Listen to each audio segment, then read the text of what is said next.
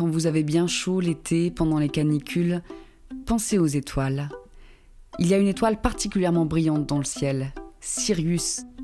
Elle avait sa place dans les mythologies et les croyances de l'Antiquité. Elle servait souvent de repère physique, mais aussi de source de prédiction. À l'époque, au cours de l'été, Sirius apparaissait dans les lueurs de l'aube, c'est-à-dire qu'elle se levait à cette période de l'année presque en même temps que le Soleil.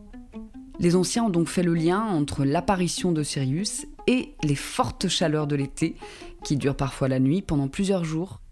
Et comme Sirius a un autre nom, Canicula, c'est le nom de cette étoile qui a fini par désigner ces périodes de forte chaleur continue. Pour rester un peu la tête dans les étoiles, on peut évoquer le mot désastre. Il y a un indice dans le mot. Si on le coupe en deux, des, astre. Et oui, il y a le mot astre dans désastre. Et c'est pas une coïncidence. Oui, non, parce que ça arrive les coïncidences. Dans le mot béchamel, il y a le mot chamelle. Et pourtant, la béchamel n'a rien à voir avec la femelle du chameau, la chamelle. Bon, bref. Le mot désastre. Ce sont les Italiens qui ont créé ce mot et on leur a pompé. Disastro. C'est le mot astre auquel on a ajouté un préfixe péjoratif, négatif, dis ou des, comme désargenté ou désabonné. Dans l'Antiquité, on regardait les astres dans le ciel pour savoir de quoi le futur serait fait.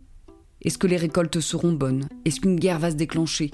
Désastre, ça veut dire que les astres ne sont plus favorables, ils sont devenus funestes, ils se sont retournés. Un désastre est donc forcément de grande ampleur, parce que c'est quand même un malheur maousse piloté par les étoiles, et il est forcément imprévisible, puisqu'il est dû à des volontés qui nous dépassent.